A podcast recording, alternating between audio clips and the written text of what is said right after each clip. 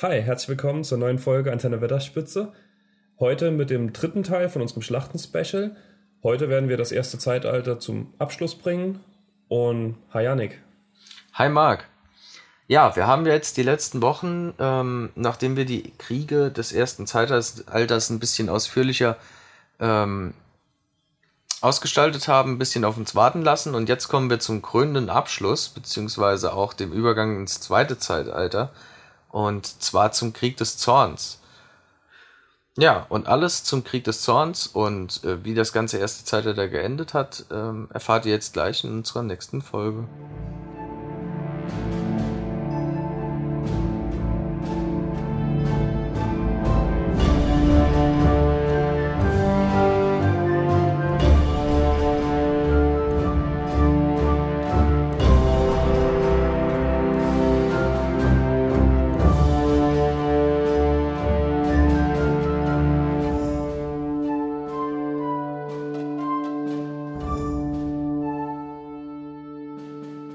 Nachdem wir in der letzten Folge gehört haben, wie am Ende der Nirnaev Arnoediat Melkor einen vernichtenden Sieg gegen die Elben und die Menschen errungen hat und gegen die Zwerge natürlich, ähm, sehen wir jetzt, dass die Elben immer weiter zurückgedrängt werden nach Mittelerde. Die Orks überrennen das ganze Land. Und was machen die Elben, statt zusammenzuhalten? Ja, die Elbenreiche isolieren sich und säen Zwietracht untereinander. Ja, so kommt es zum Beispiel auch dazu, dass dann ähm, die Elben sich untereinander sehr ja, große Steine in den Weg legen und auch Völkermord untereinander begehen. Ähm, da wäre zum Beispiel zu nennen, als äh, Elving, die Frau von Earendil, auf den wir später noch ausgiebig zu sprechen kommen, ähm, von Maetros überfallen wird und ähm, Maetros und seine Gefolgschaft versucht, den Silmaril an sich zu reißen in einer Zeit, in der komplett Beleriand tatsächlich von immer mehr von Morgoths Kreaturen überrannt und auch ähm, verwüstet wird, ist das natürlich sehr unpassend. Und so kommt es, dass auch nach dem Tod Fingolfins in Hithlum, ähm, also das komplette Elbenreich Hithlum, ähm, besetzt und überrannt und aufgegeben wird. Und sich die anderen Elbenvölker eben isoliert voneinander ähm, noch irgendwie versuchen am Leben zu erhalten. Und so kommt es auch, dass dann nur noch ein paar Elbenreiche bestehen bleiben. Das ist zum einen Gondolin, was ja auch eigentlich nur eine Stadt ist, Doriath ähm, inmitten Beleriands, Ossiriant am östlichen Ende ähm, an den Gebirgen der Blauen Bergen ja, und im Westen eben noch die Elben äh, von Nagothrond. Nachdem dann im Verlaufe des ersten Zeitalters zwischen, den, äh, zwischen der letzten großen Schlacht und dem Krieg des Zorns ähm, auch die einzelnen Elbenvöl äh, Elbenreiche immer weiter von Melkor vernichtet und zum Beispiel auch Gondolin fällt durch, einen, äh, durch den Verrat ihrer eigenen Reihen schließen sich einige Elben in der Bucht von Bala zusammen und gründen ein neues Elbenvolk, ähm, das aus allen Elbenstämmen auch noch ähm, ja, gemischt ist. Und unter denen befand sich dann auch Earendil. Genau, und den, das ist eine tragende Rolle in diesem Krieg und den sollten wir uns jetzt mal noch ein bisschen näher anschauen und charakterisieren. Also die Folge hier wird so ein bisschen Earendil und Krieg des Zorns, ähm, weil der ist einfach eben immens wichtig für den ganzen Verlauf des Kriegs. Und Earendil ist nur ein Halbelb. Er ist ein Sohn von einem Mensch und einer Elbin. Genau, Tur, dem, dem Mensch, ähm, und Itriel, der Tochter des Königs von Gondolin, Turgon. Ähm, Tur ist an sich ein, ein wirklich ein einer der, ich würde sagen, mächtigsten Menschen, da er fast mit allen Menschen, die im ersten Zeitalter irgendwas erreicht haben, verwandt ist. Und so war auch seine ganze Gestalt, weshalb er sich dann auch Itril, die Tochter, ähm, ja, wie ich schon gerade gesagt habe, die Tochter des Königs von Gondolin, ähm, zur Frau nehmen konnte. Und das, obwohl er auch ein Mensch war.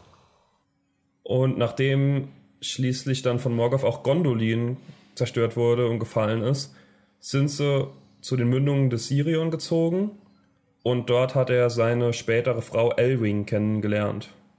Mit dieser Frau hat er auch zwei Söhne bekommen. Die werden später noch ein bisschen wichtiger. Sagen wir ein bisschen wichtiger. Das sind nämlich Elrond und Elros. Die sind uns bekannt. Mehr als bekannt. Vor allem Elrond nimmt ja auch eine tragende Rolle im Ringkrieg ein. Genau. Und ja, so sein Herz hat ihn immer schon ein bisschen zum Meer hingezogen, auch wegen der Erziehung. Also sein Vater war auch schon ein Freund des Meeres und er selbst ist sehr gut befreundet mit Kirdan. Sie üben beide denselben Beruf aus, nämlich sie sind Schiffsbauern. Und zusammen mit Kirdan fasst er den Plan, ein großes Schiff zu bauen und aufs Meer hinauszufahren. Genau. mit Kirdans Hilfe ähm, bauen sie dann das Schiff Wingilot und er Rendil beginnt äh, Seefahrten zur Erkundung und vor allem auch, äh, also er sucht gezielt äh, nach Aman, den Ländern der Wala, um eben diese um Hilfe zu bitten, gegen, um gegen Morgoth zu kämpfen. Er nimmt insgesamt vier Fahrten, seine ersten drei Fahrten ähm, sind weniger von Erfolg äh, gekürt und er findet einfach nichts. Und in der vierten Fahrt mit der Hilfe äh, Elvings findet er dann tatsächlich Ammann. Da komme ich jetzt nochmal drauf. Ähm, ich habe es ja schon anfangs der Folge gesagt, ähm, dass Maedros Elving einen Silmaril stehlen wollte. Und diese, also Elving ist dann ähm, auf der Flucht vor Maedros ins Meer geflüchtet und ähm, ich glaube durch die Hilfe eines Walars, Ulmo. der ihr beistand, Ulmo, auch noch ähm, also in einen Vogel verwandelt worden und dann ist sie zu Earendil geflogen und mit dem Schub, den sie mitbrachte, hat Earendil es dann nach Amman geschafft. Als er dann Amman erreicht hatte, wollte er zunächst nicht äh, das Leben seiner Mannschaft, also seiner, seiner Schiffsmannschaft und seiner Frau aufs Spiel setzen und den Zorn der Wala aussetzen, weil er dachte, dass sie sehr erzürnt seien, dass er dann jetzt da an ihrer Küste anklopft. Und er wusste auch, dass es eigentlich verboten ist. Genau. Ähm, die haben ihn trotzdem begrüßt, ähm, was aber auch daran lag, dass er einen Silmaril dabei hatte und sie davon, ähm, ja, sage ich mal, ein bisschen beeindruckt waren und haben ihn dann angehört. Genau, und sie haben den Entschluss gefasst, eben ihren Erzfeind, kann man es fast schon nennen, ihren bösen Bruder, wie auch immer, Melkor, mm, in seinem Treiben Einheit zu gebieten. Genau. Und folgen Earendil oder gehen eben mit Earendil zurück nach Mittelerde, um dort das Zünglein an der Waage zu sein, da die Elben und die Menschen einfach gar keine Chance mehr haben, weil sie einfach so dezimiert sind und eben noch untereinander zerstritten sind. Also wenn die Waler nicht eingreifen würden, wäre das Land Melkor überlassen. Eben. Und da Earendil das Gebot gebrochen hatte und trotzdem nach Amman gesegelt ist, durfte er in die eigentliche Welt nicht mehr zurückkehren, ähm, weshalb ihn die Wala ähm, ja schon fast auf, also erhoben, aufwerten ist glaube ich nicht das, das richtige Wort. Ich denke, er wäre schon gern nochmal nach Beleriand und Mittelerde zurückgekehrt. Ähm, das ja, verboten sie ihm zwar, aber dafür konnte er jetzt mit seinem Schiff ähm, Wingilot über das ähm, aus, de, aus dem Meer in den Himmel steigen und im, im Himmel und im Weltall herumfahren. Ja, Rendis Bitte schlossen sich dann die drei ähm, größten Völker der Wala zusammen, um in Mittelerde, also in Beleriand, nicht in Mittelerde, ähm, gegen, also ja doch schon auch Mittelerde, aber ähm, halt nicht das Mittelerde, wie wir es jetzt aus dem Herrn der Ringe, ihr wisst schon, was ich meine, in Beleriand gegen Morgoth zu kämpfen.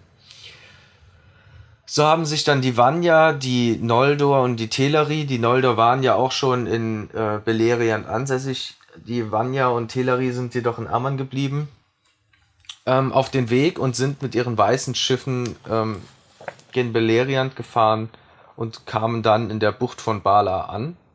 Und bei ihrer Ankunft schimmerten ihre Rüstungen in der Sonne so stark, dass man das in ganz Beleriand sehen konnte und alle Elben sahen, dass dann die Armeen der Waler in Mittelerde ankamen.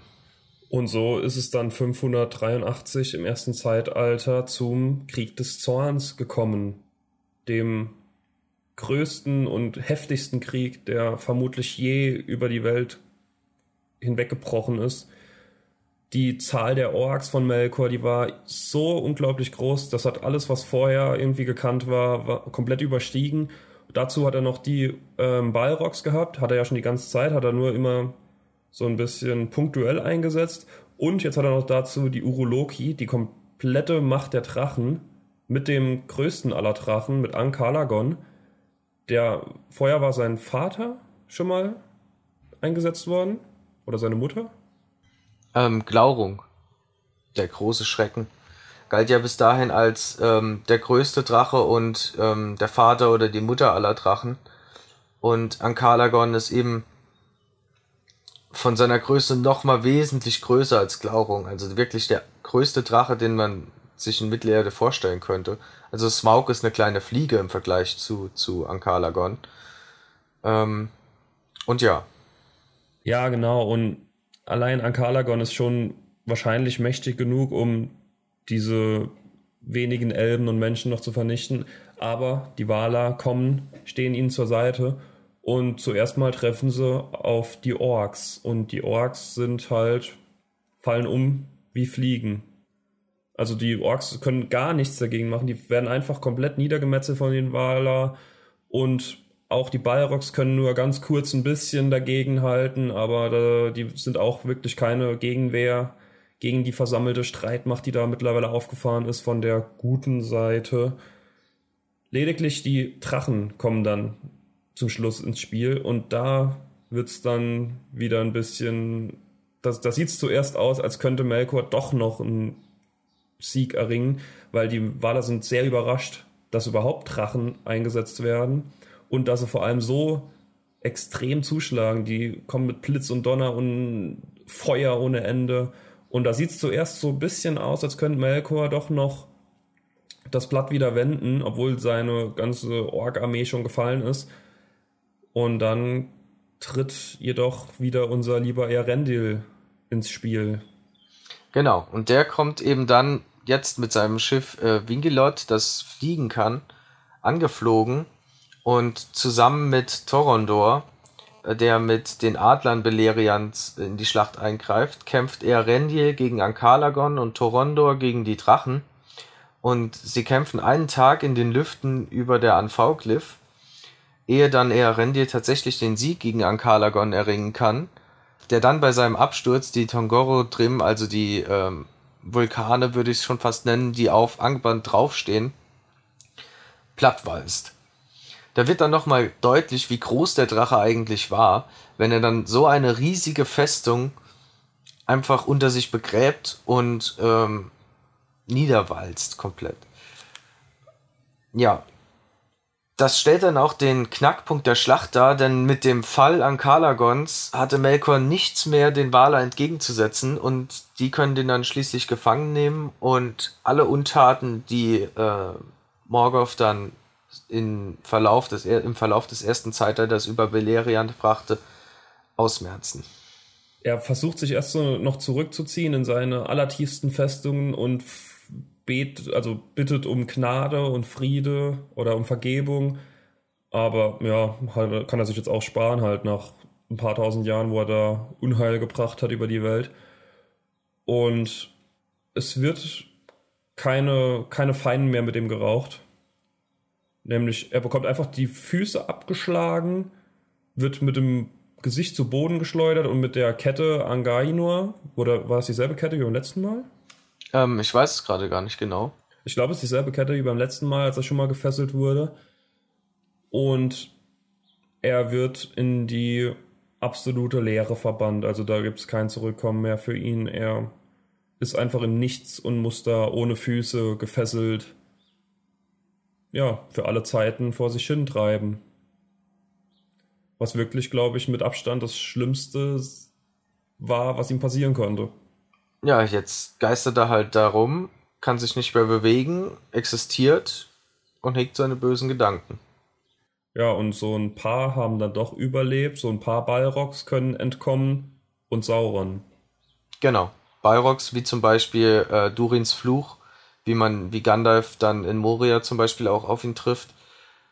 Ähm, der Sieg hatte jedoch auch, also brachte große Veränderungen über Mittelerde mit sich. Und zwar wurde nach dem Sieg Beleriand komplett geflutet und den Menschen, die sich den Valinor, an, also den, den Valar angeschlossen hatten, wird zum Dank, zur Hilfe, die vermutlich aber auch nicht nötig gewesen wäre. Also es ist, glaube ich, eher eine Geste des guten Willens ähm, der Valar, dass sie dann da den, ähm, ja, die Bemühen der Menschen, die da versuchten noch mitzukämpfen, ehren und geben ihnen die Insel Numenor.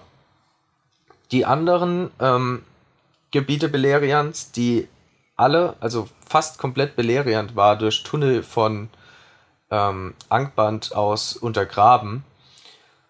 Und die Wala fingen an, das Ganze abzuschleifen. Marc und ich haben eben schon diskutiert. Wir haben uns gefragt, ob, ähm, ob sie die Festung oder das ganze Land im ganzen Stück einfach so abgesetzt hatten und ins Meer versenkt haben. Oder ob das dann wirklich ein langwieriger Prozess war, der nirgends dokumentiert ist, indem sie dann das ganze Land abschleifen, weil Beleriand wird ja komplett in den Fluten des Meeres untergehen. Und die blauen Berge, die den, die dann später in Mittelerde den westlichen Rand zum, zum Meer bilden, sind ja hier in Beleriand den, das östlichste Territorium. Und da wird einem dann auch mal das Ausmaß bewusst, ähm, was da jetzt eigentlich alles versenkt wurde. Äh, was denkst du, Marc? Wie ist es vonstatten gegangen? Ja, ich weiß nicht. Ich denke so, da das ja auch so ein bisschen den Übergang zwischen dem ersten und dem zweiten Zeitalter bildet, glaube ich schon, dass das ähm, so eine, eine sofortige Aktion war. Also ich glaube nicht, dass da Jahre vergangen sind. Ich denke schon, dass das relativ schnurstracks ging. Und du? Ähm, wenn ich jetzt einfach so von der Lore-Geschichte hergehen würde, dann würde ich das für den Effekt auch, ähm, würde ich dem zustimmen, dass es auch direkt abgesenkt wurde. Wenn ich mir jetzt allerdings denke, da sind ja noch vier Elbenreiche, beziehungsweise jetzt noch drei übrig. Ne, nochmal vier, nachdem ja dann unten äh, nochmal eine gegründet wurde nach Gondolin. Ja, Gondolin ist ja auch gefallen. Genau. Gondolin ist gefallen, die hatte ich in meiner ursprünglichen vier noch im Kopf. Dann habe ich mich auf drei korrigiert und dann nochmal auf vier erhöht, weil ähm, Gondolin ist weg, aber unten ist was dazugekommen. Hat es gerade einen kurzen Moment bei mir gedauert. Auf jeden Fall in den vier Reichen und in dem Menschenreich von Brefie gibt es ja auch noch Einwohner und die müssen ja auch noch evakuiert werden. Ähm, sagen wir einfach mal, dass sie alle blitzschnell rüber geschafft wurden nach Mittelerde oder eben nach Numenor. Und dass das Ganze dann in einem abgesagt wurde. Genau. Und Numenor haben wir schon auch mal betrachtet in einer eigenen Folge. Werden wir hoffentlich auch bald endlich mal im Fernsehen sehen können. Genau. Da habe ich heute Morgen auch dran gedacht. Ähm, Gibt es was Neues zur Serie? Nicht, dass ich wüsste, dass ja im Moment Drehstopp wegen Corona auch. Also es wird sich wohl noch alles ein bisschen verzögern jetzt wieder. Wir bleiben gespannt und wir bleiben dran. Ja, und ich hab Bock. Das ist schade, weil ich habe dem Start der Serie eigentlich schon so ein bisschen entgegengefiebert. Und dass sich das Ganze jetzt dann immer noch weiter in die Länge zieht, das finde ich dann doch schon ein bisschen traurig. Ähm, ja, und so wie sich der Krieg des Zorns damit auch dem Ende neigt und somit auch das erste Zeitalter beendet wird und eher Rendil als Gil Estel oder der Stern der hohen Hoffnung, der immer allen Elben in den späteren Zeitaltern äh, Hoffnung schenken wird, so schenken wir sie euch auch. Unsere nächste Folge ist auch schon wieder in Aussicht. Da geht es dann weiter mit Elbisch. Das haben wir jetzt auch eine gewisse Zeit ein bisschen vernachlässigt, müssen wir uns eingestehen. Wir hatten auch jetzt in der Folge kein elbisches Wort. Das ist uns jetzt gerade mal so aufgefallen, aber ich fühle mich jetzt auch gerade nicht in der Lage, äh, eins aus dem Hut zu zaubern, weil meine, mein elbisch-Vokabular dann doch noch sehr beschränkt ist. Das macht, denke ich, auch nichts. Ich denke auch. Ich denke, wenn wir dann eine ganze Folge Elbisch nachliefern, dann dürfte es alles kein Problem sein. Man muss aber auch zu, dazu sagen, wir hatten jetzt wirklich einen vollen Rucksack mit Themen die letzten paar Wochen. Also wir hatten wirklich, wir haben viel abgearbeitet und jetzt wird es nochmal Zeit für Elbisch und ein bisschen weiter lernen.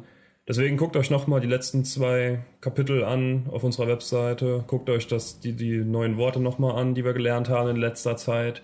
Und dann geht's nächstes Mal, vermutlich nächste Woche weiter mit Elbig. Genau.